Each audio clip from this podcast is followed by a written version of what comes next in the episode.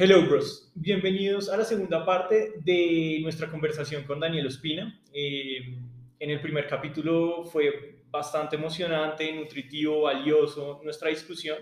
Quedamos un, poquito en la mitad, entonces en este capítulo, pues digamos, ya vamos a cerrar el tema en el que estamos, que como nos comentó Daniel, él es un angel investment, eh, investor, entonces pues nos estaba explicando, digamos, todos los criterios, que él tenía a la hora de invertir, lo que había aprendido en Endeavor y lo que ahorita está haciendo en Scala.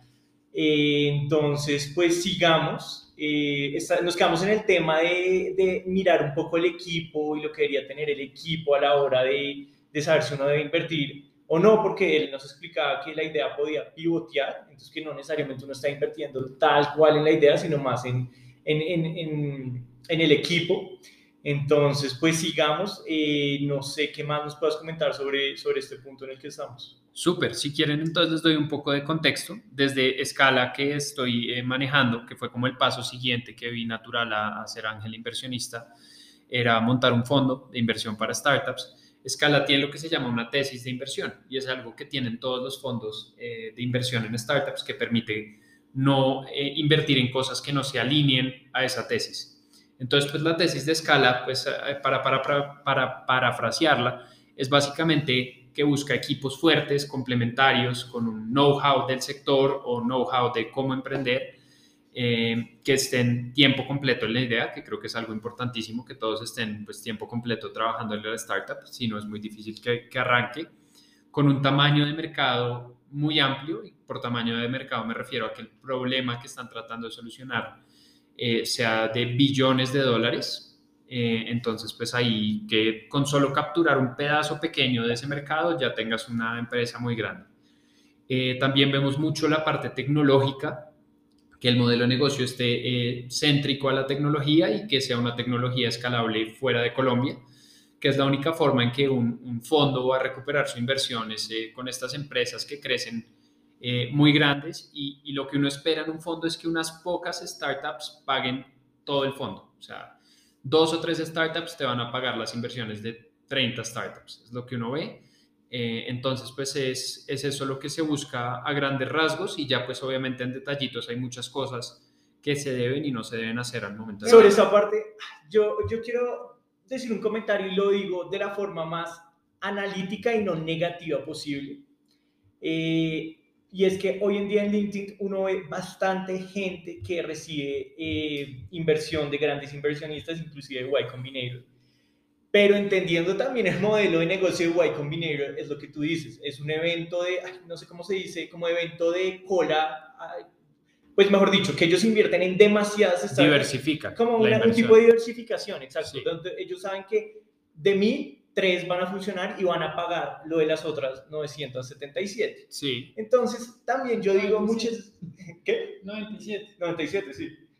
Eh, bueno, entonces es, mm, es pensar que pues tal vez porque uno recibe inversión no necesariamente es que ya la hizo, es porque pues Cero. es un paso muy importante, pues, pues requiere, sí, uno puede sentir alegría y todo, pero no necesariamente es que ya, ya tiene el emprendimiento o la startup hecha. ¿no? No, y yo, yo me iría hasta el extremo de decir, bueno, ¿qué, ¿qué, ganaste cuando levantas inversión? Ganaste responsabilidad. Además de la plata, ahora tienes más gente a quien responderle y ahora sí tienes que cumplir las locuras que pusiste en tu PowerPoint. Entonces, pues tienes a, a quien responderles y tienes que mostrarles cifras de crecimiento y tienes muchos más dolores de cabeza. Entonces, es algo para celebrar por dos segundos y ya después concentrarse en ejecutar. Claro, porque no es lo mismo, pues, en la plata del bolsillo uno que ahorró y decir, voy a crear esta empresa pero si en los dos meses digo, no, esto me aburre, me estresa, la has hecho. No, si me van le sí. una inversión. Te casaste con eso. Exacto, está ver cuál es la responsabilidad, digamos, ahí obviamente entrar a la parte jurídica, a qué se comprometió, qué fue lo que firmó y cómo tiene que, digamos, de cierta manera, devolver algún, alguna parte del capital, aunque pues obviamente pues ustedes saben que eso es un riesgo y puede que el modelo sea bueno, que el negocio, el servicio o el bien que está empezando sea bueno, pero pues que fracase porque el mercado, no sé, le salió la competencia el otro día y, no se dieron cuenta. 100% de acuerdo. Sí. Pero bueno, a mí me surge una duda. Digamos, ustedes no han pensado, digamos, en invertir en temas que no sean tecnológicos, o sea, temas, no sé, sí, venta de bienes. No. Más allá de prestación de servicios. No, y precisamente para eso se hace la tesis, ¿no? Para, para no ser tentado por estas alternativas de inversión, porque obvio te van a llegar cosas muy interesantes, pero si tú te empiezas a ir para todos lados solo porque es una oportunidad interesante, eh, pues el, el fondo no va a cumplir su propósito de apoyar a los emprendedores y el tipo de emprendedor que está buscando. Entonces, para eso se hace como para juiciar al, al inversionista. Pero digamos que, y si es un emprendimiento que no necesariamente es una, una página, pero es, digamos, un negocio convencional que va a aplicar cierta tecnología, digamos, inteligencia artificial, robótica, ¿eso cabría dentro de su rango de inversión o tampoco? Sí, 100%. Nosotros tenemos una inversión, por ejemplo, en, en Travis, que básicamente lo que hace Travis es con inteligencia artificial eh, y cámaras en los supermercados analizar microcomportamientos del consumidor. Entonces pueden saber con qué emociones ven un producto, si están viendo una publicidad o no, si están interactuando con la publicidad, si están tomando un producto, por qué lo toman. Entonces sí, estamos muy abiertos a, a la parte de tecnología y, y, lo que creemos es que eh, estamos es en, esa, en ese junte de la tecnología y el sector tradicional, que es donde entra, por ejemplo, fintech, proptech, todo es como financial technologies, entonces se vuelve la fintech, eh, property technology se vuelve proptech. Entonces nosotros estamos ahí buscando esa disrupción con tecnología de sectores tradicionales. Muy interesante. Bueno, sigamos al siguiente punto y es, ¿en qué industrias o áreas definitivamente tú no invertirías o de pronto Endeavor no, no, no, no le interesa tanto pues, eh, que, que, que, lleguen este tipo de emprendimientos? Yo creo que como todo, pues hay, hay, hay diferentes formas de, de levantar recursos para diferentes tipos de negocio eh, y no todos son modelos de venture capital o modelos de, de, de este tipo de, de, inversión, de ángeles inversionistas. Eh, hay modelos más tradicionales que pueden ser muy, muy buenos para, para sus eh, accionistas, pero no necesariamente tienen este modelo. Entonces, por ejemplo, modelos de agencia que, como consultorías o, o de pronto agencias de marketing pueden ser un poco difíciles de escalar y precisamente por esa escalabilidad eh, es que no consiguen muchos recursos por parte del capital de riesgo. Eh, también las redes sociales pueden ser muy difíciles de monetizar porque necesitan pues los network effects que, se empiezan a ver en millones de usuarios. Entonces también estos, estos modelos que necesitan millones y millones de usuarios sí son muy atractivos, pero son más difíciles de conseguir inversión, por lo menos para un fondo como Scala que está más en etapas tempranas, es un riesgo mucho más grande. Entonces, eh, creo que hay que analizar el negocio y lo que hablábamos ahorita, modelos tradicionales como, no sé, una venta de, gorras o un restaurante, ese tipo de modelos son muy difíciles de escalar. Por ejemplo, eh, no sé, si vendes gorras, pues de pronto no es eh, tu forma de escalar mediante un fondo de capital de riesgo pero sí puedes apalancarte en préstamos, en, en fondearte con, eh, con factoring. Entonces hay muchas formas de, de, escalar modelos tradicionales que no son para el capital de riesgo. Y bueno, una pregunta que me surge es, ustedes, digamos, puede que les llegue un emprendimiento y digan, bueno, nosotros no les vamos a invertir, pero digamos, también ofrecen el servicio como asesoría, como, o simplemente es el servicio de, de, o sea, de invertir. Nosotros en este momento empezamos muy enfocados a darle a nuestras startups que ingresan al programa beneficios de, de, aliados. Tenemos ya beneficios con OnTop, con Amazon Web Services, con Honti, con varias otras, eh, con Tribal, que da créditos a tasa del 0%, por ejemplo. Entonces hay muchas eh, opciones que le damos a las startups que pasan a nuestro programa. La idea futuro, cuando tengamos más manpower en, en el, o woman power en nuestra startup, es empezar a ayudar a estas que no pasan eh, con revisión de pitch decks, con pues parte de conexión con aliados eh, legales. Entonces sí, queremos escalarlo eso, pero ahorita sí estamos muy enfocados en las que entran al, al portafolio. Sí, porque eso también, digamos, pues parte del servicio, como decir, lo que tú dices, nosotros estamos en temas de tecnología, su idea no es mala, pero pues les podemos ofrecer este servicio de asesoría, cómo, cómo pueden financiarse, cuál sí. es el camino que pueden tener, ayudarles a mover el modelo de negocio. Entonces, Sabes que nosotros sí ofrecemos algo chévere para, para todos los emprendedores y es en nuestra página gruposcala.co, escala sin la E, pueden entrar y hacer un diagnóstico de emprendimiento donde les hacemos unas 14, 15 preguntas y con base a eso les hacemos un PDF personalizado diciéndoles qué puntaje sacaron con base a los ojos de un inversionista y en qué podrían mejorar de, de esas preguntas que les hicimos. Entonces eso puede ser interesante. ¿Y ellos en qué etapa tienen que estar para, digamos, aplicar? eh, pueden ser muy temprano o ustedes esperan que ya hayan llegado hasta cierto punto? Puede ser muy temprano, pero pues depende que, que, es, que es muy temprano. Es decir, nosotros no invertimos en un PowerPoint sin nada más. Invertimos, por ejemplo, en una empresa que esté sin, sin ventas, pero sí que tenga unos usuarios preregistrados, que tenga unos crecimientos interesantes en preregistros. Entonces, eh, sí invertimos en ideas muy, muy tempranas, que es que no tengan ingresos, pero ya deben tener la tecnología detrás, una, un preregistro importante alguna métrica que muestre algún tipo de tracción. Sí, como que ya esté materializado y ejecutado. Sí, que no sea simplemente la idea. Sí, ¿no? Sí, no, la idea no, no invertimos y igual hay, hay muchas alternativas para los que tienen solo la idea, incubadoras, eh, aceleradoras, pueden entrar a programas como Latitude, entonces creo que ahí eh, pueden sacar provecho más eh, este tipo de emprendedores. Bueno, y digamos tres libros que le puedas recomendar a un emprendedor o a un inversor que, digamos, tú consideres fundamentales para que ellos lo lean, una recomendación. Ok, yo un libro que 100% le recomiendo a cualquier persona que vaya a hacer una startup en Latinoamérica es Viva the Entrepreneur de Brian Reckworth. Creo que es un librazo y tiene un poquito de todo, entonces es súper bueno para cómo empezar, problemas al escalar, cómo levantar capital, qué pasa cuando levantas capital. Si te quieres poner ya más técnico en el mundo de inversión y aprender más del mundo de inversión, recomendaría Venture Deals eh, de Brad Feld. Y de pronto uno de mindset y, y, un poquito más de red y comunidad sería Never Eat Alone de Keith Ferrazzi. Tres libros muy buenos, muy recomendados. No, buenísimo. Muchas gracias por la recomendación.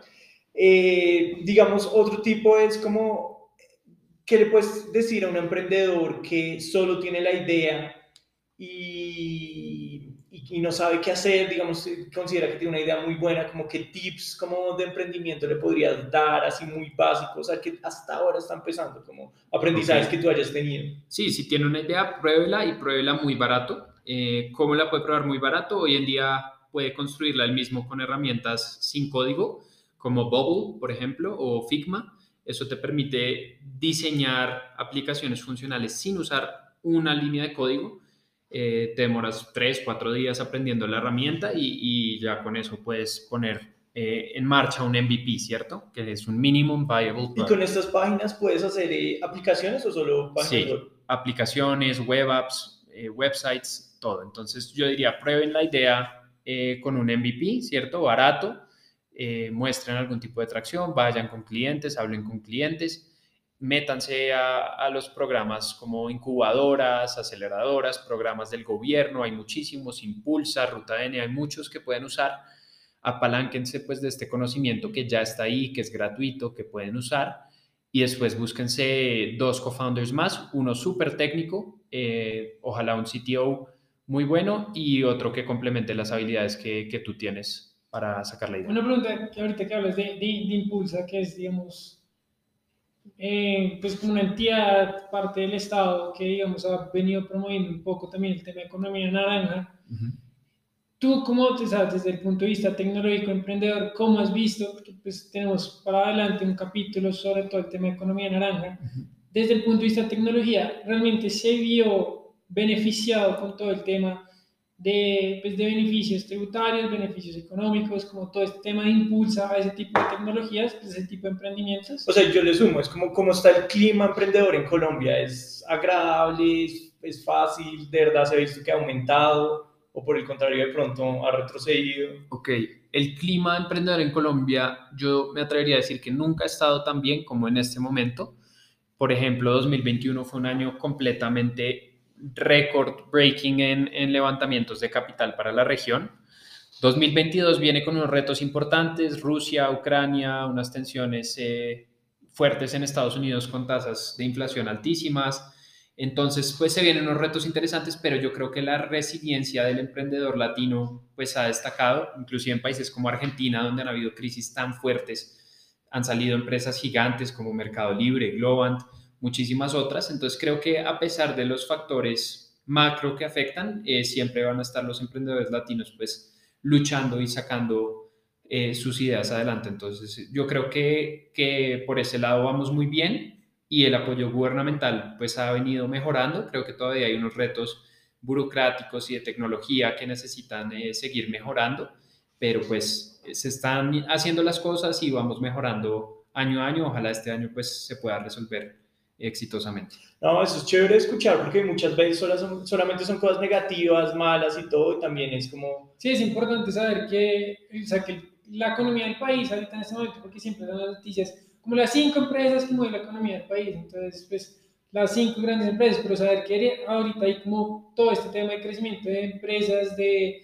de emprendimientos que van a empezar también a mover la economía y traer no solo capital interno sino más capital, digamos, de inversionistas extranjeros, obviamente eso va a generar mucho más, o sea, eh, más, digamos, monedas, divisas en movimiento, más trabajo, entonces genera menos, genera eh, disminución del desempleo. Entonces eso es bastante importante porque en Colombia yo creo que las noticias negativas nulan todo este tema, digamos, de que el año pasado fue el año con más emprendimientos y más de inversión de capitales.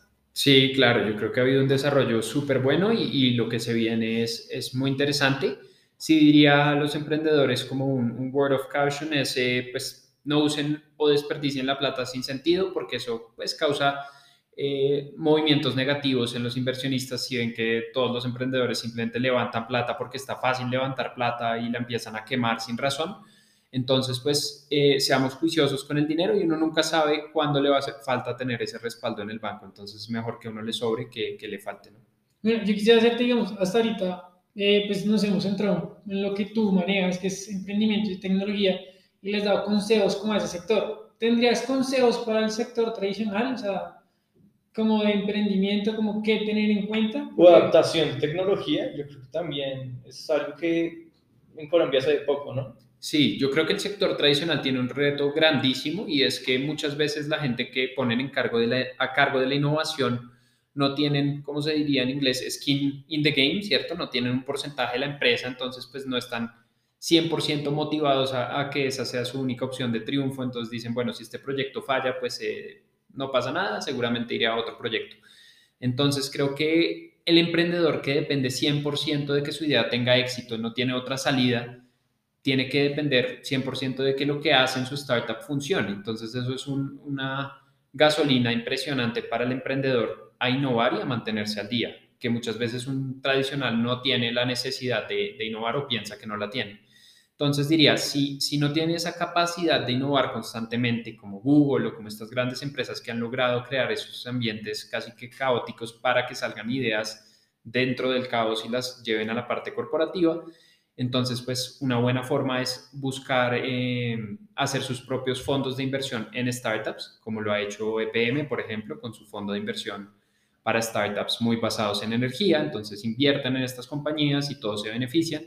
O, eh, pues, eh, acquire, ¿cómo se dice? compran, perdón, compañías, startups en esos sectores que ellos están y al adquirirlas, pues adquieren toda su tecnología y equipos detrás. Y ahí de pronto planteas un poco y es, ¿se tienen que poner las pilas o pues va a venir otro emprendimiento y va a captar ese mercado, esos clientes, si, si no tienen de verdad esa intención de, de querer innovar, ¿no? Es que eso no es, no es algo accesorio, de pronto si sobra la plata, de pronto si, si es algo que de verdad, si no piensan en eso, por más que la empresa haya estado mucho tiempo, pues, pues ¿quién garantiza que, que vaya a seguir en el futuro? De acuerdo, 100%. Sí, con todos los cambios que, que, se están viviendo en el mundo.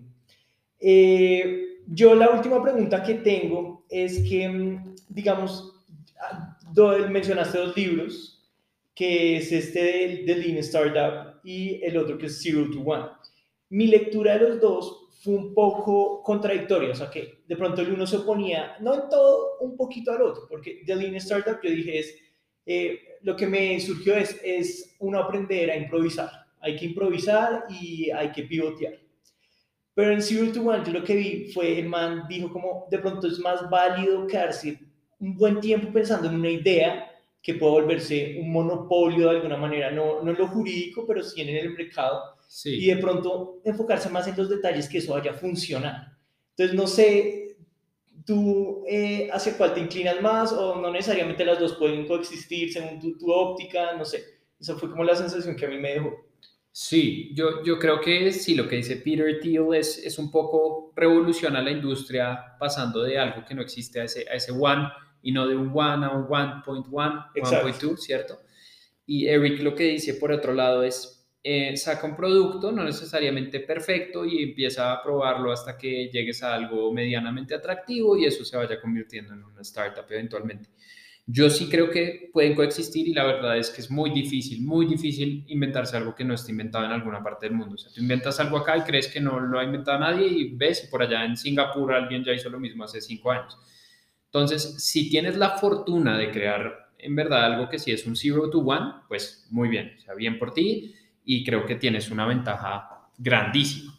Por otro lado, creo que igual hay millones de oportunidades todavía en Latinoamérica para traer productos que están en Asia, innovaciones que están en Estados Unidos, eh, pues en Asia, en Europa, que no han llegado acá y que serían completamente disruptivas. Entonces creo que, mm, creo que ambas son válidas. Obviamente pues puede haber una más atractiva que la otra, que sería completamente revolucionar una industria, como Apple, por ejemplo, pues eso son lo que uno, lo que uno buscaría idealmente, pero creo que los dos approaches tienen, tienen mucho sentido y, y los dos son igual de válidos. Y listo, y la cuña es eh, porque con lo que viste se me vino otra cosa a la mente y es, ¿tú qué opinas de, de pronto un emprendimiento, una startup que, no sé, exacto, en el otro rincón del mundo, en China, la está toteando, uno fue y vio y dijo, esto no existe en Colombia y la voy a copiar. ¿Eso sí tiene cabida o debería surgir es más de la necesidad del día a día? O sea, como sí, de, ¿Cuáles son las necesidades de, de los clientes? ¿Es reales en Colombia o de verdad vale la pena pues estar, o sea, y es válido, y es válido, o sea, yo creo que la copia, como dice la frase, es como una muestra de, de, influencia, inspiración. Entonces, pues uno puede también tener como estrategia, voy a mirar qué otros startups están alrededor del mundo y aplicarlo a mi mercado, copiar la idea, pues no, me parece que sí. mal. Yo creo que hay algo importante, es, como tú dices, primero inspeccionar muy bien el mercado y ver si la, si la solución de ellos tiene sentido acá y tropicalizarla, ¿no? Traerla acá, no es solo traerla y montarla y listo, se fue, sino tienes que tropicalizar la idea, platanizarla, mejor dicho, para que funcione acá en Latinoamérica y, y, una vez hagas eso, pues creo que sí es algo inteligente. Si nadie más lo está haciendo, porque no puedes traer una solución que, que puede ayudar a muchas personas. Entonces yo no le veo nada de malo al approach de me traigo algo que está funcionando allá, lo tropicalizo y lo uso acá. Eh, creo que es un approach bueno y pues el que lo haga, muy bien. Y por otro lado, si alguien crea algo completamente revolucionario, pues para mí sí sería más ideal, ¿no? Que ellos sean los que nos copien a nosotros en Latinoamérica y ojalá lleguemos a ese punto en donde nosotros seamos el referente de ellos para copiarnos algunas eh, startups. Entonces creo que pues, puede ser una relación de beneficio mutuo. Bueno. bueno, pues yo creo que eso sería todo por hoy. La verdad, yo creo que ha sido muy nutritivo toda la información, sobre todo los consejos que les puedes dar a los emprendedores. Obviamente esperamos que vuelvas más adelante para nuevos consejos, para nuevos temas, sobre todo para saber qué es lo que ha pasado con tus emprendimientos aquí, a que nos volvamos a ver, que yo creo que es bueno para nosotros y para los, nuestros oyentes, como también bueno para el país, tener ese tipo de emprendimientos, sobre todo inversiones, para que haya más empresas, que digamos es parte de lo que nosotros queremos hacer, es formalizar emprendimientos y formalizar digamos, esos pequeños negocios que tiene la gente. Y pues, que generan, digamos, muchos cambios, no solo económicos, sino de todo tipo sociales en, en Colombia. Entonces, pues, Daniel, muchas gracias. Muchísimas gracias, Daniel, por, venir. Gracias sabemos que hacer demasiado ayuda a muchos emprendedores. Entonces, muchas gracias. Ojalá que les sirva, que esté muy bien y pues pueden entrar ahí a gruposcala.co a consultar cualquier otra duda. Tenemos un glosario también súper útil para, para emprendedores, inversionistas y demás. Entonces, pues espero volver pronto por acá.